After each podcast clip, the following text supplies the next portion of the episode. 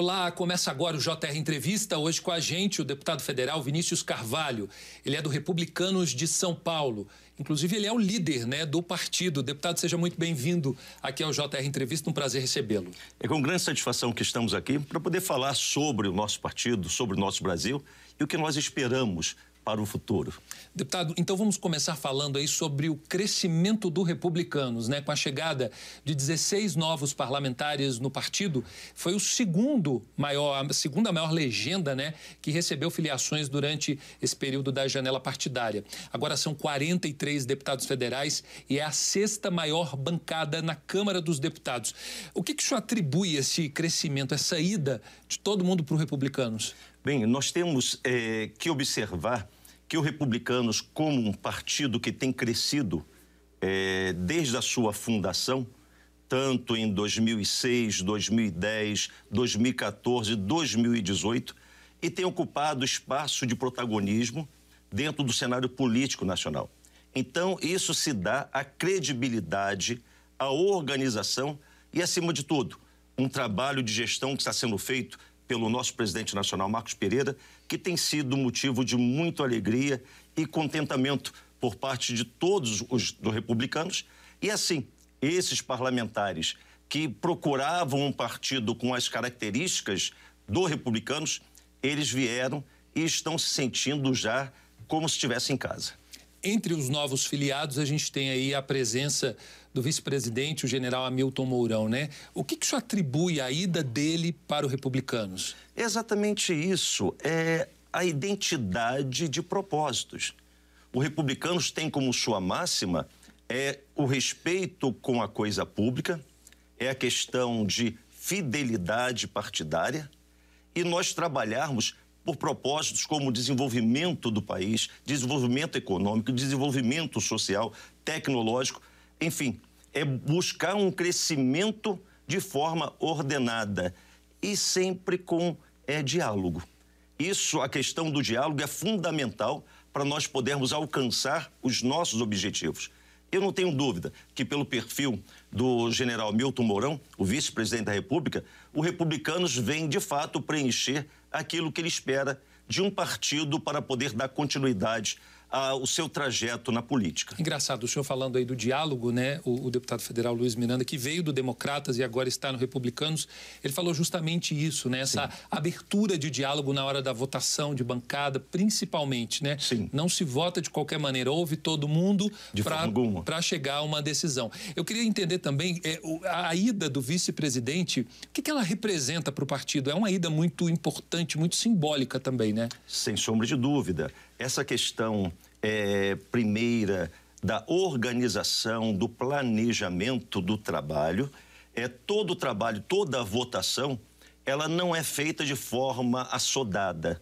Pelo contrário, o Republicanos, nós nos reunimos com a nossa bancada, discutimos com a nossa assessoria técnica e faço aqui menção ao alta, à alta qualidade de profissionais que nós temos na assessoria técnica do Republicanos, que nos dá condições de chegarmos, discutirmos e votarmos com consciência. E a questão da vinda do vice-presidente da República para os republicanos, isso para nós é, é um motivo de continuarmos fazendo o que nós temos feito, que é alcançar de fato esse protagonismo, não no sentido literal da palavra política, mas sim no sentido de ser um representante da sociedade que está ali para salvaguardar os interesses da população. O ponto de equilíbrio, nem muito para um lado e nem muito por outro. A vinda dele como também de outros que estiveram e vieram para poder fortalecer esse time, faz com que o Republicanos ele continue na vanguarda do protagonismo na política nacional.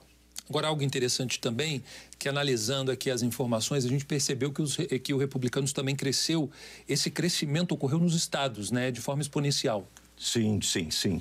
É, o trabalho que é feito, juntamente com a Executiva Nacional, e, paralelamente com as executivas estaduais, segue sempre o mesmo preceito: é a liberdade de atuação com organização. Então, todos os estados têm a liberdade para poder fazer as suas articulações políticas, mas nenhum desses estados, por mais que tenham a liberdade, eles fogem dos ideais republicanos e, principalmente, tudo aquilo que está descrito dentro é, dos projetos e propósitos do republicanos. A liberdade faz com que eles atuem e afinado com a executiva nacional. Por isso, o crescimento que se deu em Brasília também se deu na maioria dos estados do nosso Brasil. Fazendo uma pesquisa minuciosa, eu reparei o seguinte: a geração de emprego e distribuição de renda é o foco do Republicanos justamente para superar essa crise que a gente enfrenta, né? Uma das prioridades é aprovar o projeto conhecido como Marco Legal do Empreendedorismo, que trata sobre a recuperação judicial e falência de micro e pequenas empresas. Eu queria que o senhor explicasse para quem está em casa, para é, é, entender mais ou menos como é que funciona esse projeto.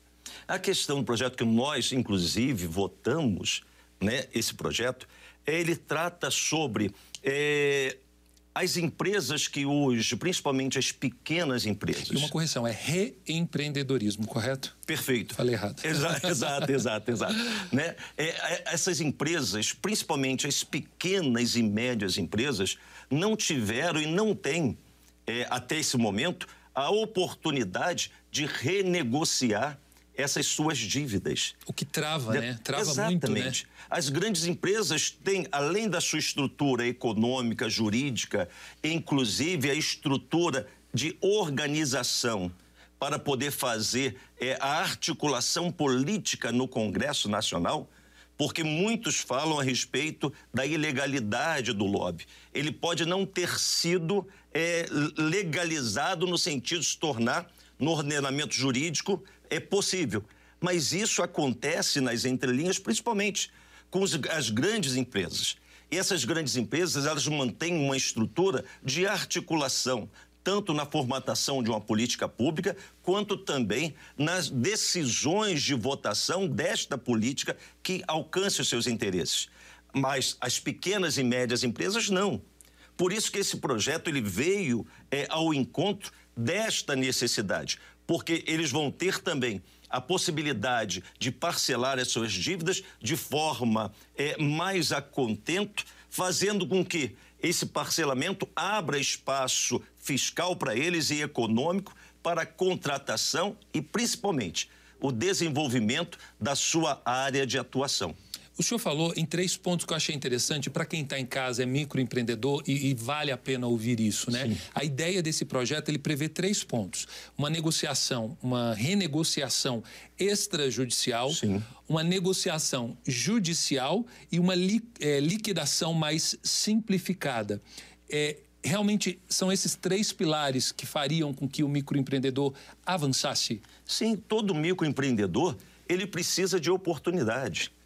Né? Não tem como a pessoa querer empreender se o Estado, por sua vez, não entender que o fato de trazer benefícios fiscais não é, é abrir mão de receitas.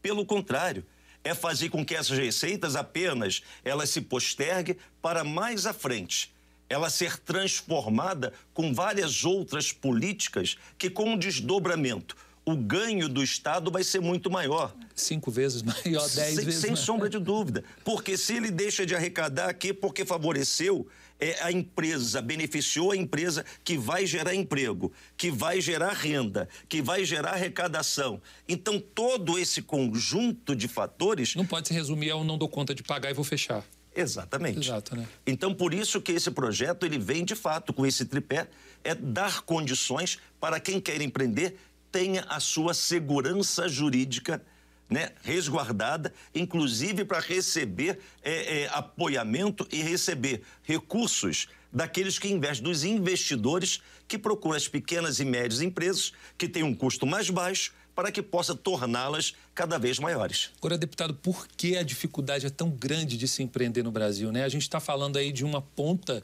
que é Sim. já o, o, empresário, ele já está no finalmente ali, ele precisa pagar, renegociar, senão ele fecha. Mas o começo também não é fácil, né? O, são impostos que tentam esganar. Eu, eu, o que eu vejo em relação a isso é falta é exatamente a representação deste segmento junto ao lugar de decisão. Eu dou aqui um exemplo que eu levei é, esses dias é, até o presidente do banco é, do BNDES, né, o Gustavo Montesano, é, os, o instituto é ligado à área, o Inésp ligado à área, à área da reciclagem. Por quê? A reciclagem, os recicladores, eles fazem um trabalho fundamental no ponto de vista social, econômico e ambiental. E eles não têm, por parte do governo federal, nenhum tipo de incentivo sequer para poder adquirir mais equipamentos que possa fazer com que eles atuem junto à questão do meio ambiente, né, de forma mais contundente, que eles gerem mais emprego para os catadores, que são os coletadores de, de insumos, né? É, entre aspas, lixo, mas na verdade não é lixo, é, é riqueza que está sendo jogada nos lixões, e também as cooperativas. E pelo fato de não ter um representante que possa fazer com que eles sejam inseridos nas políticas públicas do governo, o banco, o BNDES, não conhecia esse segmento e a importância dele de forma a quê? A criar um programa que possa beneficiar com incentivos fiscais para fornecimento de recursos para comprar equipamento. Perfeito. Então, essas empresas, elas têm o mesmo tipo de dificuldade. É a falta de representatividade no segmento de decisão, que é o Congresso Nacional, para que eles possam falar e o governo saber. Porque fazer política pública sentado em gabinete em Brasília é a coisa mais fácil que tem. E nem sempre alcança o resultado que é o desenvolvimento social e econômico. Perfeito. Você pode assistir ao JR Entrevista no Portal R7, no Play Plus e também em todas as nossas redes sociais. Deputado, o senhor falou em Congresso Nacional, gabinete, então vamos para o gabinete, né? A gente está com um ano reduzido das eleições, é, um ano mais curto. O que, que o senhor acredita que vai ser prioridade aí para o Congresso? Quais são as pautas prioritárias para o Congresso nesse período aí que antecede as eleições? Olha, é, nós que fazemos parte da reunião do Colégio de Líderes, a cada semana tem uma prioridade do governo. Então, é, não existe, pelo menos ao nosso ver, um, um, um, um cronograma de projetos que venham de fato destravar tanto a questão de economia quanto também as questões sociais. É, projetos polêmicos como a questão da reforma administrativa não deve ser feito de forma assodada nós temos a previsão, pelo menos é o que consta, de votar projetos na área da saúde, né? É, principalmente que fala a respeito do piso nacional dos é, profissionais da área da saúde. Tanto a questão de enfermeiros como técnico de enfermagem, enfim, isso vai trazer um impacto muito grande no que diz respeito à parte econômica para os estados. Porém, se faz necessário que o Estado procure uma forma de contemplar este segmento que nós vimos agora há pouco tempo, durante esses dois anos de pandemia, que foi essa equipe da saúde, dentre outros segmentos da sociedade, que atuaram ininterruptamente para poder salvaguardar a vida das pessoas. Então, se faz necessário, sim, que nós busquemos uma forma de poder o Estado, ou, de, no sentido lato, né, o, o Brasil ele ter uma fonte de financiamento para que esse piso nacional dos profissionais da, da saúde ele seja alcançado. É uma forma de fazer justiça. Eu tenho conversado com o presidente da casa, Arthur Lira, ele tem essa consciência, está aguardando uh, uma, um, um estudo para saber qual é a fonte de financiamento para esse tipo de projeto que é de extrema importância e digo, de alcance social também. Deixa eu lhe perguntar uma coisa. Uma das prioridades que a gente está ouvindo falar muito também é a questão do projeto de lei de combate às fake news, né? Sim. Trazendo uma legislação um pouco mais robusta, mais inovadora, prevendo também a questão da liberdade, a punição daqueles que disseminarem é, a questão da fake news e também, principalmente, né? Vou voltar a bater nessa tecla, a responsabilidade daqueles que disseminam a notícia falsa. É, o senhor acredita que esse projeto possa sair antes das eleições, justamente para ser usado nas eleições? É, nós tivemos há pouco tempo, essa sua pergunta, essa colocação é muito importante, porque nós tivemos há pouco tempo a votação de um requerimento de urgência para exatamente o projeto que foi um projeto relatado pelo colega deputado Orlando Silva. É, e esse nosso posicionamento, principalmente o posicionamento do Republicanos, em que pese o mérito ainda carecer de, de melhoras, carecer de ajustes, mas a temática é urgente, é urgentíssima, é importante. Porque aqueles que é, disseminam essas notícias falsas, eles não querem que estes projetos sejam pautados e sequer votados. E nós vemos muitas vezes uma sociedade manipulada por aqueles que não querem que a, a liberdade ela seja é, caminhada com a responsabilidade. Então, eles dizem que a votação dessa urgência é para poder criar mordaça ou criar amarras, tirar liberdade de expressão. Eu disse para muitas pessoas que liberdade sem responsabilidade é anarquia. Totalmente anarquismo, né? né? Então não tem como ser diferente. Esse projeto é importantíssimo, porque senão nós vamos ter eleições eivadas né, de, de, é, de mensagens pejorativas, negativas, que trazem confusão para aqueles que precisam ter uma direção de pessoas públicas sérias para saber qual o caminho que deve seguir.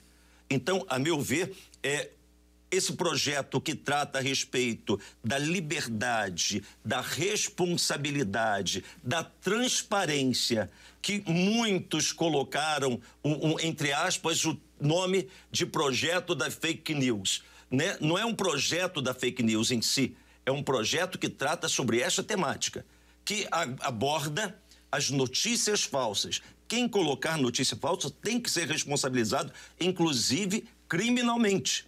Então, espero que a casa possa retomar novamente essa temática para que nós votemos e, se possível, né, se não houver algum impeditivo dentro das questões é, legislativas, ela será alcançada, inclusive, pelas eleições agora deste ano. Porque não podemos deixar que aconteça o que tem acontecido no tocante a notícias falsas. Muitas pessoas estão sendo prejudicadas, principalmente a sociedade como um todo. Agora, o que, que o senhor acha que falta, né? Porque a própria Constituição prevê isso, né?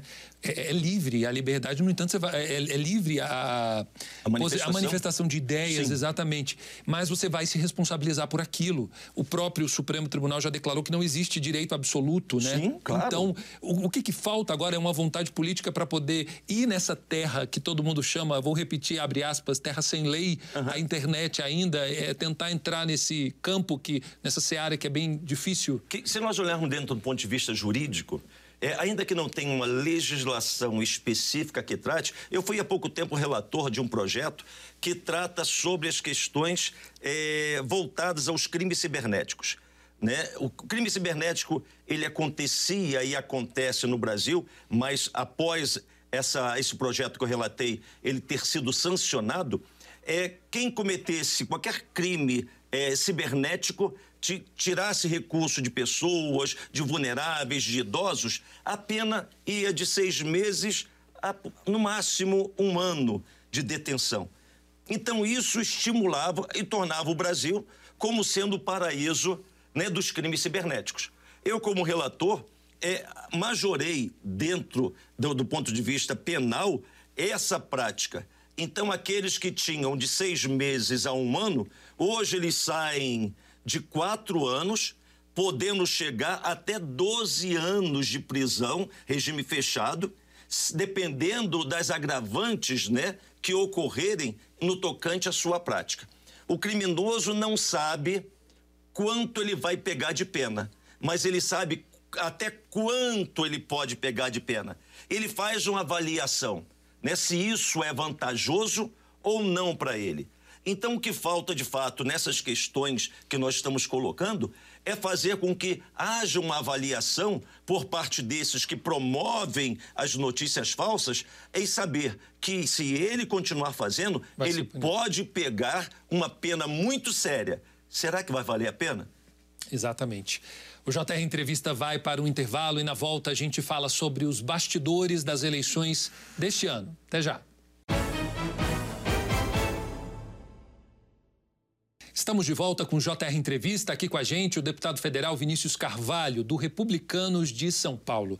Deputado, depois que ocorreram essas mudanças, né, por conta dessa janela partidária, a composição da Câmara também mudou, né? E aí muita gente correndo atrás das comissões, né? As principais, estamos falando aí de COF, CCJ, Sim. são comissões é, de não que as outras não sejam, né? Porque quando Perfeito. a gente fala assim, a contrário senso, parece que não são. Uhum. Mas essas são as principais, né? Como é que está essa corrida pelas comissões é, lá na Câmara? É, essa questão das comissões é muito emblemática porque é o foro, a comissão é o foro é, ideal para se discutir projetos, se discutir ideias, que, que ter as audiências públicas para preparar para uma possível votação em plenário, se for o caso. Então, nesse período que nós estamos, é, a formatação das comissões elas passam exatamente, passaram exatamente por esse momento da janela, por isso que houve uma demora, porque geralmente já em março se começa o trabalho das comissões, mas como haveria essa alteração, como de fato houve, então foi necessário aguardar. Permanece é, o mesmo tipo de distribui distribuição partidária do ano passado. Né? Nós temos o, o União é, Brasil, que é o partido com o maior número de deputados, ele vai ter ali a primazia, né? E tem a primazia de escolher as três principais comissões é, logo de início, pela quantidade de seus membros. Que, lógico, eles escolhem a CCJ, né? Como essa principal comissão, que de fato é porque todos os projetos que CCJ, passam... para quem está em casa, é Comissão de Constituição e Justiça que analisa... E cidadania, perfeitamente. Exatamente, só para dar uma exemplificada. Perfeito, perfeito. Por exemplo, eu sou da Comissão de Defesa do Consumidor, né? Então tem projetos que passam pela Comissão de Defesa do Consumidor, da Comissão de Desenvolvimento Econômico e obrigatoriamente tem que passar pela Comissão de Constituição e Justiça porque vê todas as questões de condicionalidade, né, se elas têm algum parâmetro de inconstitucional ou não, na parte de juridicidade, para ver se ela de fato tem esse apelo jurídico, né, a própria terminologia e tudo, e também é, a questão de técnica legislativa, que é sobre a sua escrita. Todos os projetos têm que passar pela CCJ. Logo, essa comissão é a mais importante, porque, inclusive, proposta de emenda constitucional, né, é, projetos que vêm principalmente do governo, passam também pela própria CCJ. Isso faz com que esta comissão seja a mais é, disputada por todos os parlamentares. Então, nós sabemos que, é, após o, a organização da janela, é, as comissões elas voltam a funcionar na sua harmonia. E neste ano, embora seja o ano normal, nós temos aí um período de eleições em que certamente neste período teremos concentração de esforços. Não parará de automático, por automático, mas algum período vamos concentrar uma semana para que nós possamos trabalhar nos nossos estados e base com finalidade das eleições. Perfeito. Por falar em eleições, antes eu quero fazer menção que o senhor fez, escreveu um livro, é autor de um livro de direito consumidor, o senhor falou que participou Sim. da comissão. E eu queria o seguinte: sempre a gente faz essa pergunta aqui, eu queria que o senhor me apontasse quem é a terceira via. Apontar a terceira via. Eu quisera, eu quisera. Tem terceira via. Né, eu deputado. quisera que fosse mais fácil, né? Mas pelo visto, é, porque uma terceira via ela não se constrói, a meu ver, de forma assodada. De, de, de em, em, alguns meses, né? Não, não é isso. Não vai vir o Salvador da Pátria é. igual novela, a gente assiste, não é, existe isso. Porque se nós pararmos e fizermos aqui uma reflexão, nesta legislatura né, foi muito complicada. Porque é, nós tivemos dois anos, basicamente, de uma pandemia que paralisou o país, o mundo foi paralisado. Então, nós temos uma gestão do Executivo Nacional, sem fazermos qualquer tipo de juízo valorativo, mas que ele funcionou apenas dois anos. Né? Dois anos foram para poder é, lançar esforços para combater esta pandemia que houve e com desdobramento é, previsível na questão econômica. Então, nós vemos que na questão de terceira via, nesse período todo não se construiu um nome. E hoje, infelizmente, eu não consigo vislumbrar. Perfeito. Deputado, eu quero agradecer a presença do senhor aqui no JR Entrevista. Prazer recebê-lo. Obrigado por ceder seu tempo e vir aqui bater um papo com a gente. É sempre um prazer. Convidando, estou sempre à disposição. O JR Entrevista fica por aqui, lembrando que você pode assistir ao programa no Portal R7, no Play Plus e também em nossas redes sociais. Muito obrigado pela sua companhia e até a próxima.